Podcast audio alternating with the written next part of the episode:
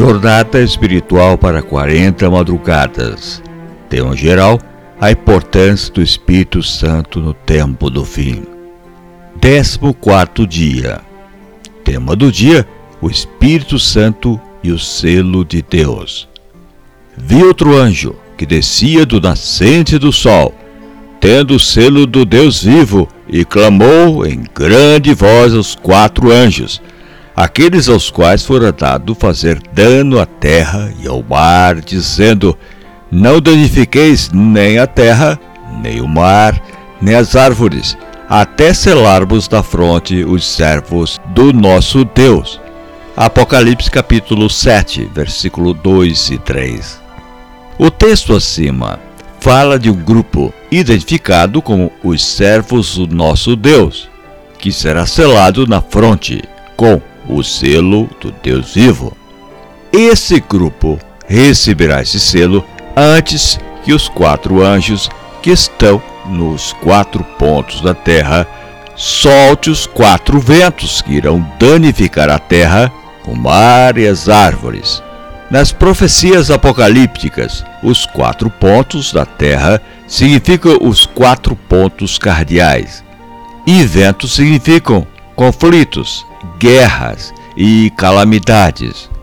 Portanto, esse selamento dos servos do Deus vivo vai ocorrer depois da sacudidura e do fechamento da porta da graça, antes do grande período de angústia como nunca houve. O selo do Deus vivo será colocado nos que se assemelham a Cristo no caráter. Seventh Day Adventist Bible Commentary volume 7, página 969. Assim como foi colocado um sinal ou selo sobre as portas das casas dos hebreus para protegê-los da última praga, também será colocado um sinal sobre os filhos de Deus, antes de caírem os últimos flagelos sobre a terra. Eventos Finais, página 220.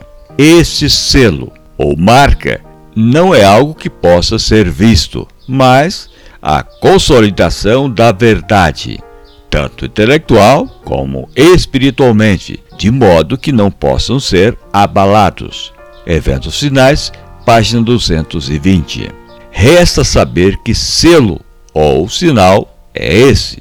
Antes de abordar esse assunto, eu preciso explicar o que é um selo e para que serve. Selo é um indicador de autoridade, qualidade e particularidade.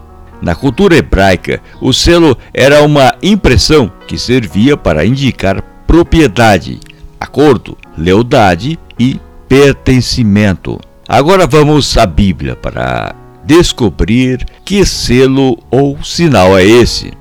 Também lhes dei os meus sábados, para servirem de sinal entre mim e eles, para que soubessem que eu sou o Senhor que os santifica. Ezequiel capítulo 20, versículo 12. Santificai os meus sábados, pois servirão de sinal entre mim e vós, para que saibais que eu sou o Senhor vosso Deus. Ezequiel capítulo 20, versículo 20.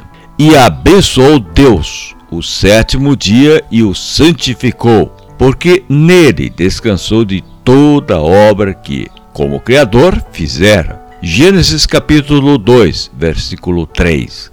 Porque nele descansou de toda obra que, como Criador, fizera. Gênesis capítulo 2, versículo 3.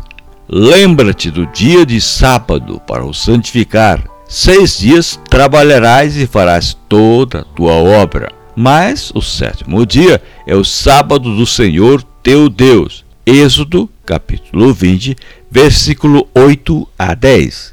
Descobrimos que o selo do Deus vivo, que será colocado na fronte do povo de Deus como um sinal indicativo de pertencimento, é o sétimo dia da semana, ou seja, o sábado bíblico.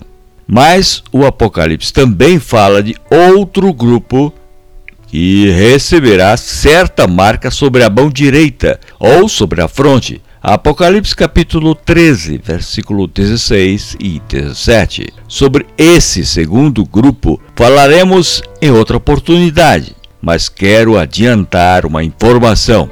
Quando a porta da graça se fechar, haverá duas classes de pessoas sobre a terra: os que têm o selo do Deus vivo e os que têm a marca da besta ou a sua imagem. Preciso concluir com uma pergunta: Quem irá selar os filhos do Deus vivo?